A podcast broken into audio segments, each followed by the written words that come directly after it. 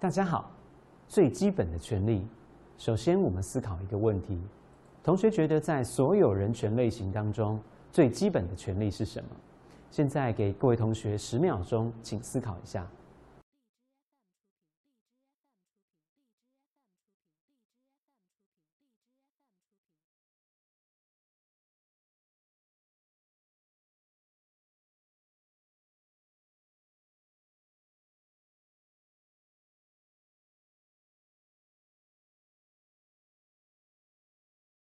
本单元讨论的主题是人权与生命。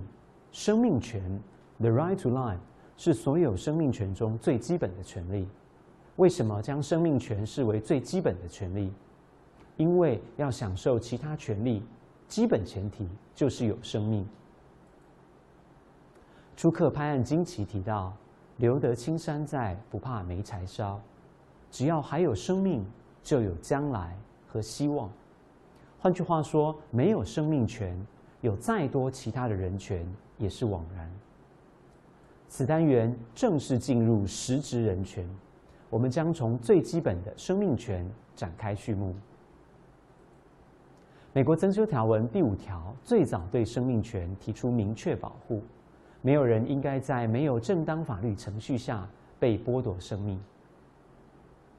世界人权宣言第三条规定。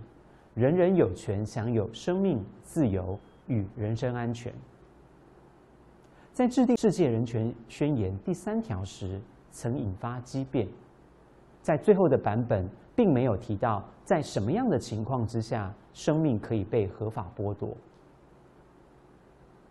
当制定《公民与政治权利国际公约》第六条时，立法者尝试要解决相关的争议。《公民与政治权利公约》第六条第一项是经过十一年讨论所得到的结果。该条规定，人人享有天赋的生存权，此种权利应受法律保障，任何人的生命不得无理剥夺。本条其他项主要讨论死刑。该条第五项规定，未满十八岁之人犯罪，不得判处死刑。怀胎妇女被判死刑者，不得执行其刑。此外，该条第六项也说得很清楚：本公约缔约国不得援引本条而延缓或阻止死刑的废除。就像《公民与政治权利国际公约》一样，部分人权公约认为，死刑是生命权的例外。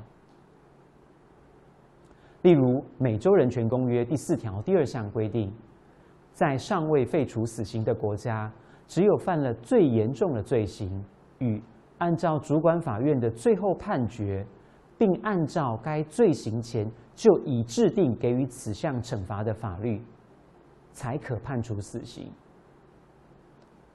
执行这种惩罚，不应扩大到目前并不适用死刑的犯罪行为。相较而言，有些国家的宪法规定禁止死刑。例如，在一九四九年，德国宪法第一百零二条明文规定废除死刑。在保有死刑制度的法律，案例法关注的焦点不是生命权，而是在特定执行死刑的方式是否不人道的问题上。一般而言。除了死刑外，人权公约尽量避免去规范生命权的限制。换句话说，人权法尽量不去规定在什么情况下人民无法享有生命权。在人权法中有几个议题极具争议性，例如堕胎、安乐死与国家对于保障生命权的积极义务应该做到什么程度。我们可以发现，上述的议题都涉及生命。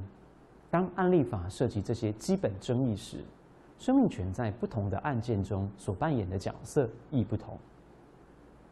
一方面，在许多法域，法院选择直接处理生命权的争议，例如堕胎的管制涉及隐私权的基础，或者母亲的自由，而安乐死会在基本正义或正当程序的语境下思考。另一方面，在其他法域，法院对于生命权采取较广义的看法。最著名的是印度，他们把生命权延伸解释成过着健康与充实的生命。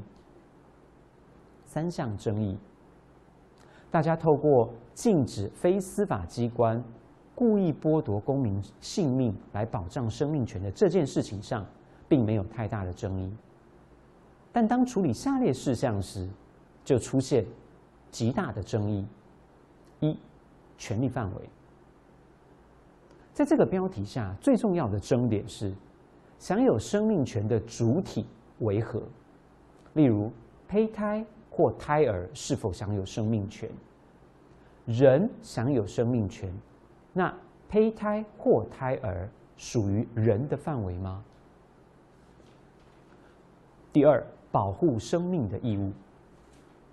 第二个具争议的区块是加诸在其他人或政府的积极义务范围有多广？在光谱的一端。生命权似乎只包含消极义务，也就是说，除非在特别的情况之下，不可以故意杀害他人。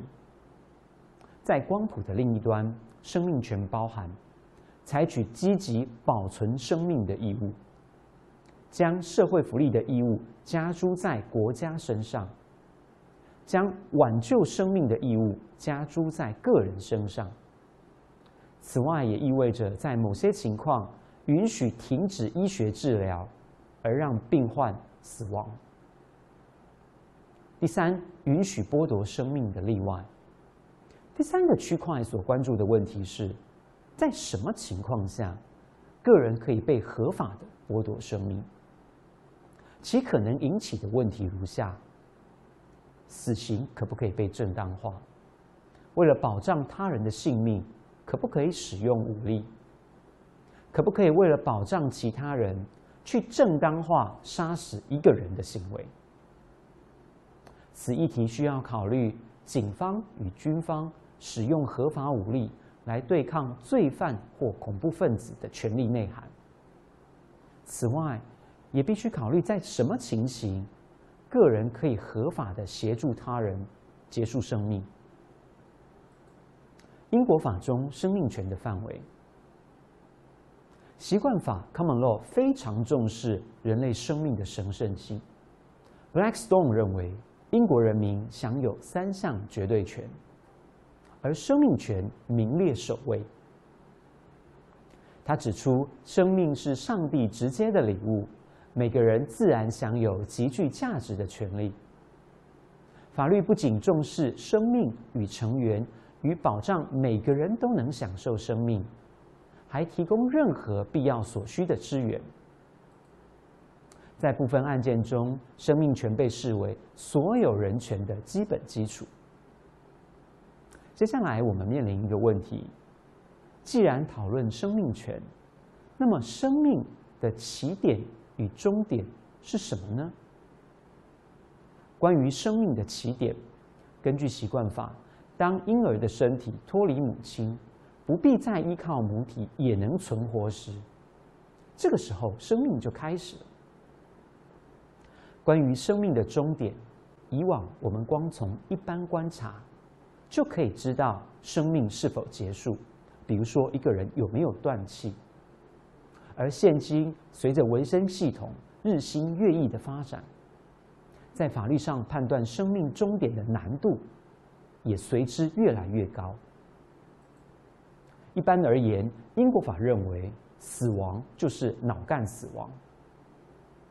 脑干位于大脑与小脑中间，大量脑细胞的细胞核位于脑干内，负责呼吸、清醒与瞳孔在光线下放大、缩小等基本生存功能，就好像人体神经系统的开关。例如。在 Airedale NHS Trust vs Brown 的案子当中，三位法官都认为脑干死亡就是英国法中死亡的定义。英国是在一九八零年代的初期开始思考现代法律语境下生与死的问题。一直到一九九零年代的初期，英国 House of Lords 在处理 Airedale NHS Trust vs. Blount 的案子当中，进入一个新的阶段。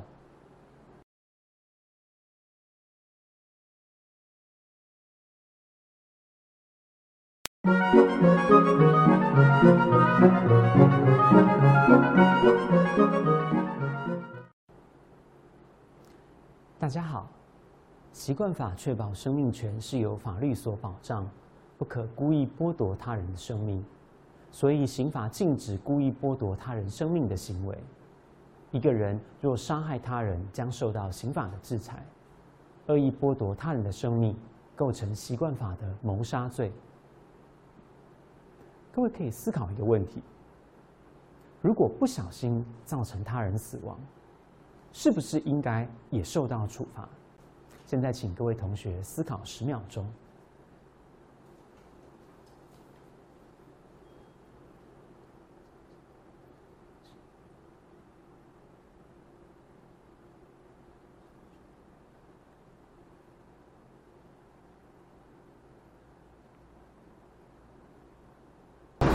如果一个人透过较轻微的不法行为，例如甲原本只想伤害乙，结果力道过大，乙因此而死亡，或者因为重大的过失造成他人死亡，可能构成过失致人于死罪。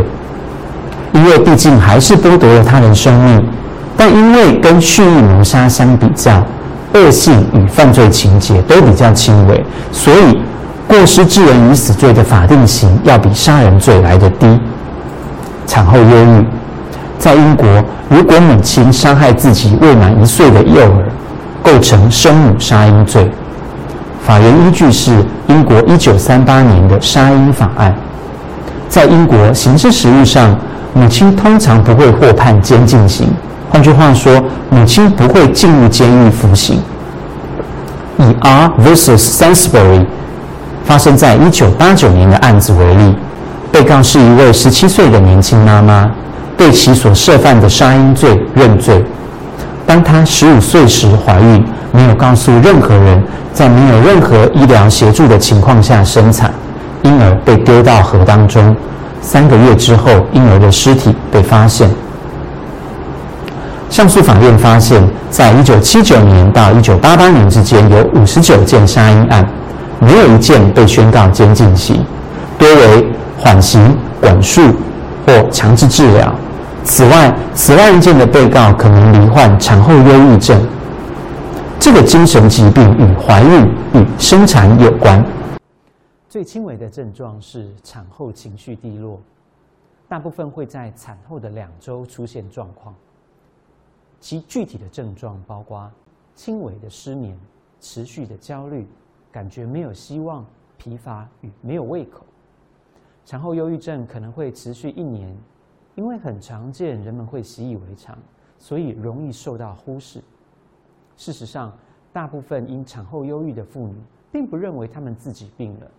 大约百分之七十到八十的新手妈妈会经历轻微的情绪低落，但产后忧郁症有一严重的类型，就是产后精神病。许多罹患产后精神病的病患。会产生幻觉，去伤害或杀害他们的孩子。有些母亲甚至会自杀。他们不但不认为自己在做犯法的行为，反而认为他们的行为有着崇高的目的，例如解救孩子，使其免受伤害，甚至是拯救世界。杀害孩子的方式包括溺死、窒息而死、开枪射杀等。医师协助死亡与自愿安乐死。协助死亡 （assisted dying） 一词，试图强调死者所欲结束生命时，第三者所扮演的角色。医师协助死亡，它的意思是，医师提供病患必要的方法与资讯，协助病患死亡。首先，我们要阐明。医生协助死亡与自愿安乐死这两个概念是不同的。医师协助死亡是病患自己做出致死的最后行为，而不是由医生做出致死的最后行为。我们举个例子，例如在病患的要求下，医生提供病患足以致死的药品，病患在自行服用。而自愿安乐死是第三人，不是病患自己做出致死的最后行为。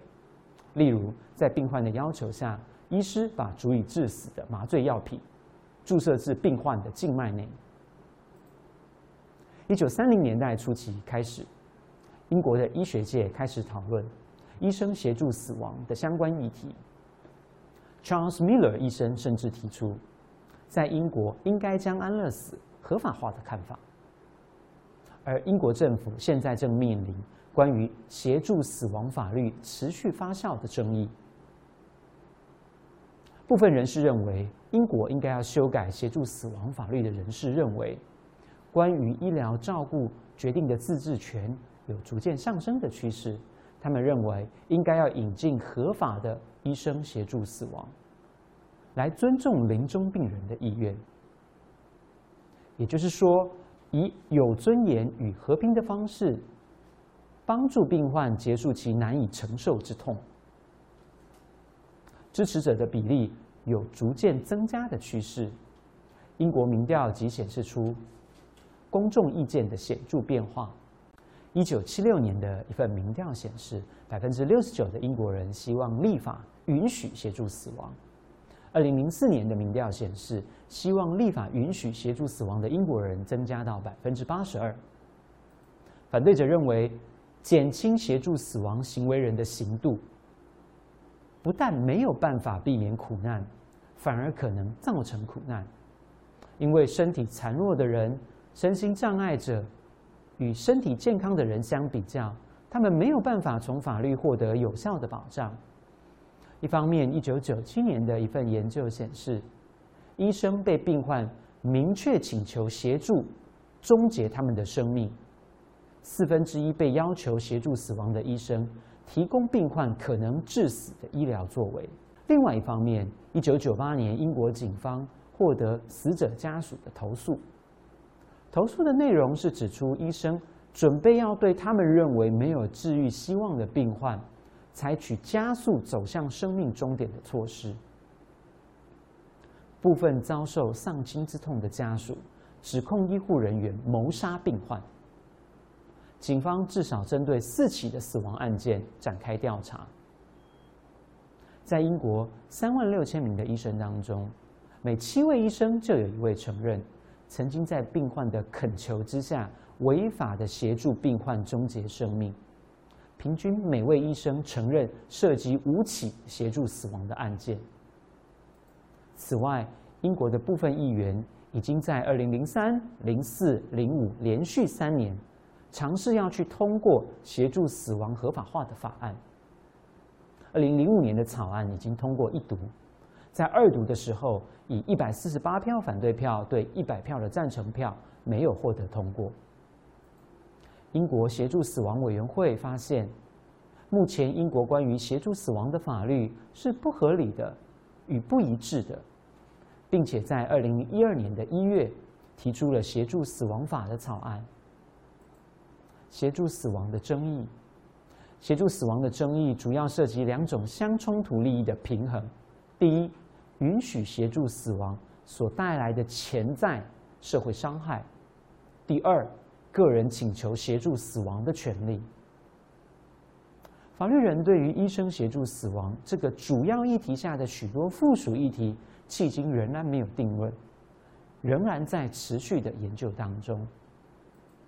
例如，协助死亡究竟是不是应该要考虑作为一种结束没有治愈希望病患生命的选项？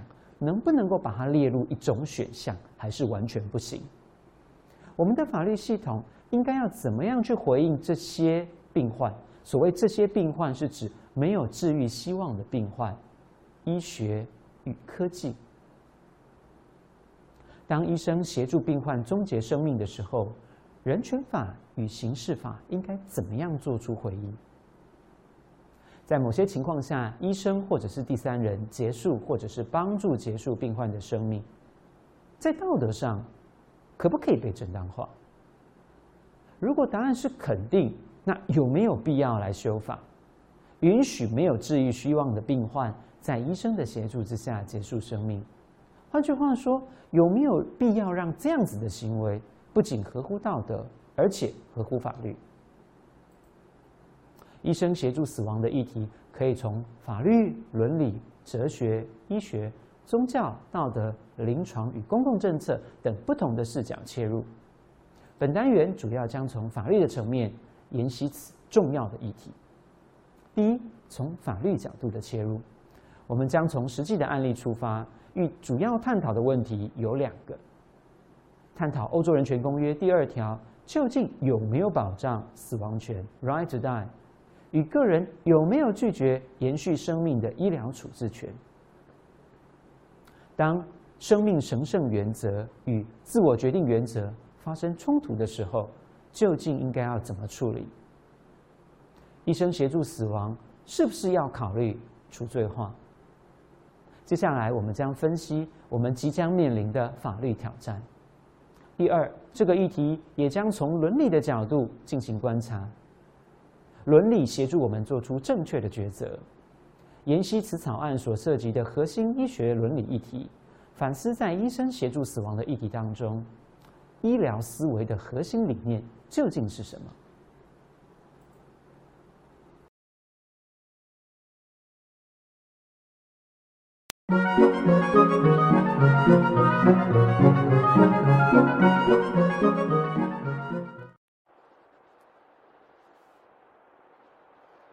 大家好，本单元所分析的核心问题是《欧洲人权公约》第二条究竟有没有保障死亡权？二零零二年，欧洲人权法院做出一个重要的判决 （Pretty vs United Kingdom），本案引起大众广泛的讨论。英国妇女 Diane Pretty 在一九九九年被诊断出患有运动神经元症 （MND） 后，病情就急剧的恶化。那什么是 MND 呢？这是一种渐进式的运动神经萎缩症，导因于脑部控制肌肉动作的神经细胞坏死。随着病情的恶化，病患的手脚将日渐萎缩，由于负责呼吸的肌肉也会受到影响，最终将导致死亡的结果。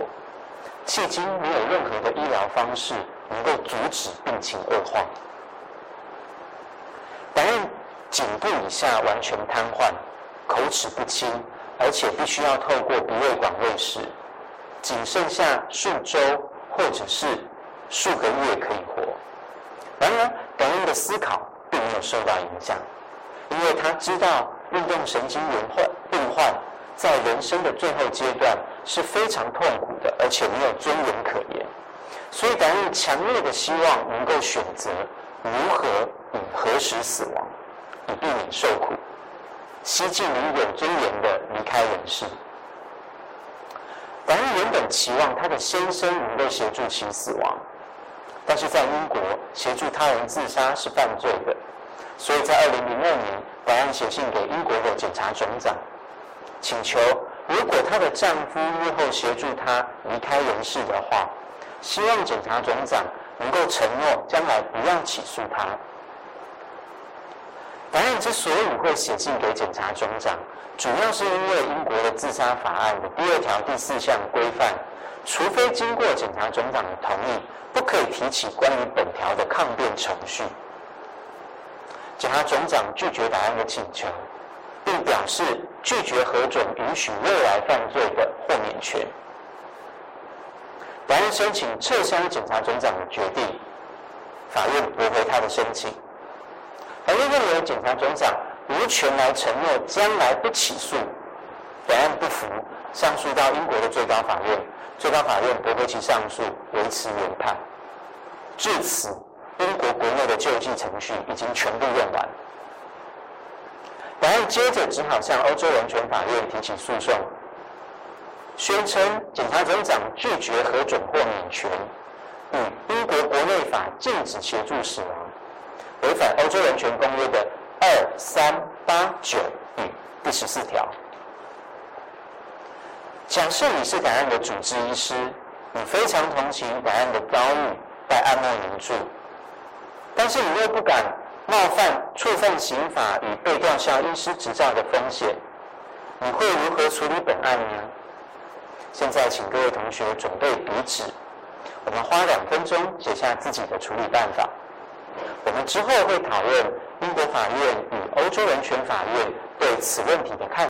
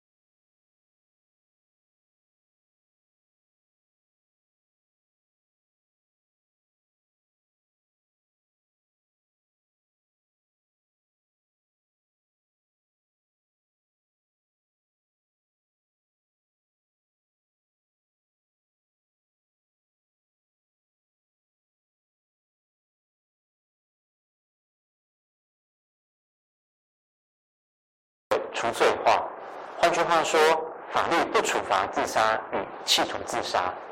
一九六一年的自杀法案终结了自杀是犯罪的想法，但帮助他人自杀仍然是犯罪。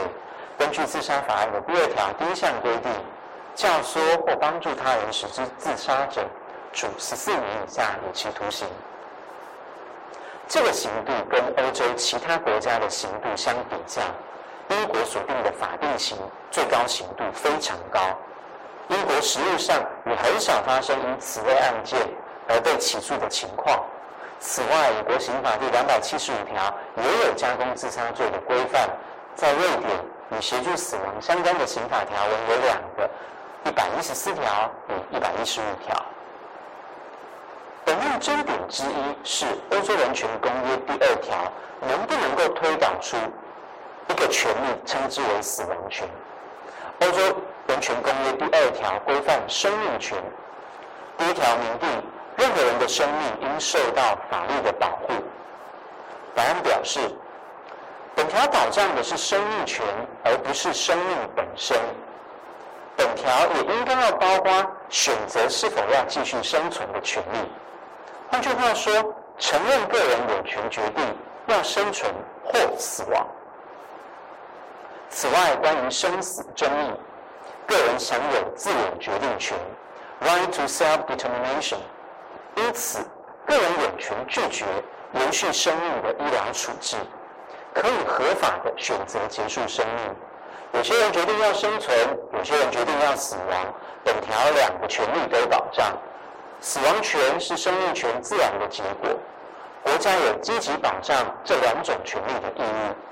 换句话说，他认为第二条应该保障他的死亡权，以避免势必将发生的苦难与没有尊严。欧洲人权公约第二条的第二句明定，个人生命权应受法律保障，不得故意剥夺其他人的生命，除非经过法院的定罪量刑。本案表示，欧洲人权公约的第二条第一项旨在保障个人免于遭受第三人，也就是防止国家与公权力机关的侵害。它不是来防止病患本身的行为，所以本句不应该用来限制个人的自我决定权。欧洲人权法院承认《欧洲人权公约》第二条的重要性，而且认为第二条是欧洲人权公约的基础条文。欧洲人权法院主张，第二条第二项的第一句不仅认为政府应抑制故意与非法剥夺生命，也应该要采取适当的作为来保障人民的生命。然而，欧洲人权法院不同意答案的意见。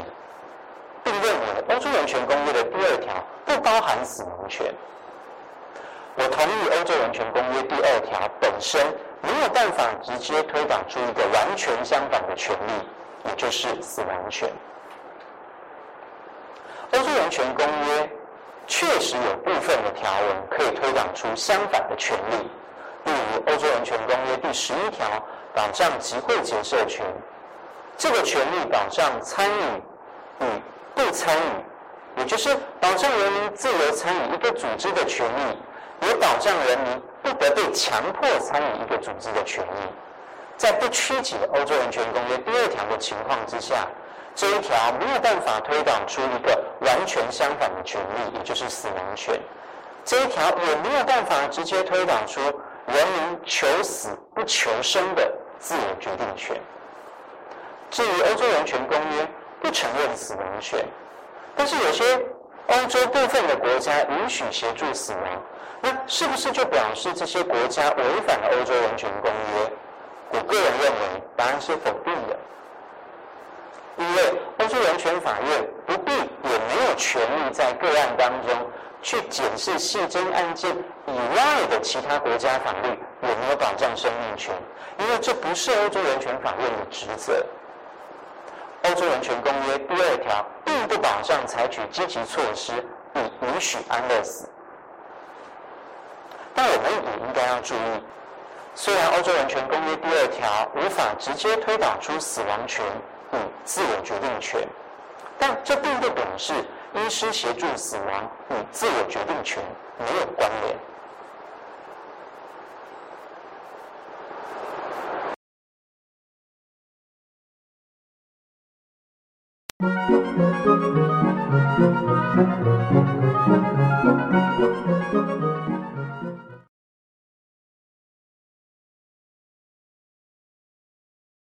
大家好，从英国案例法观察，个人应该享有拒绝医生延续生命的医疗处置的权利。在 Airedale NHS Trust vs Brown 这个案子当中。二十一岁的 Anthony Brown 在一九八九年因为车祸而成为了植物人，而且没有任何恢复知觉的迹象。Brown 的家人希望英国最高法院能够允许医生拔除 Brown 的人工呼吸器与呼吸管，因为他们认为拔除这些维生机器才符合 Brown 的最佳利益。本案的争点是。能不能够在明知拔除没有知觉而且没有复原机会病患的人工胃食管，与不提供他抗生素将导致病患死亡的情况之下，还合法的拔除胃食管与不提供抗生素？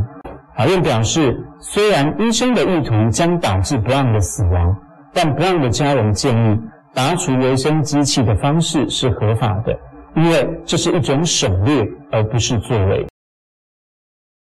最高法院认为，不存在一个要求医生在不考虑病患的状况与复原层面的情况之下，一定要使病患存活的绝对义务。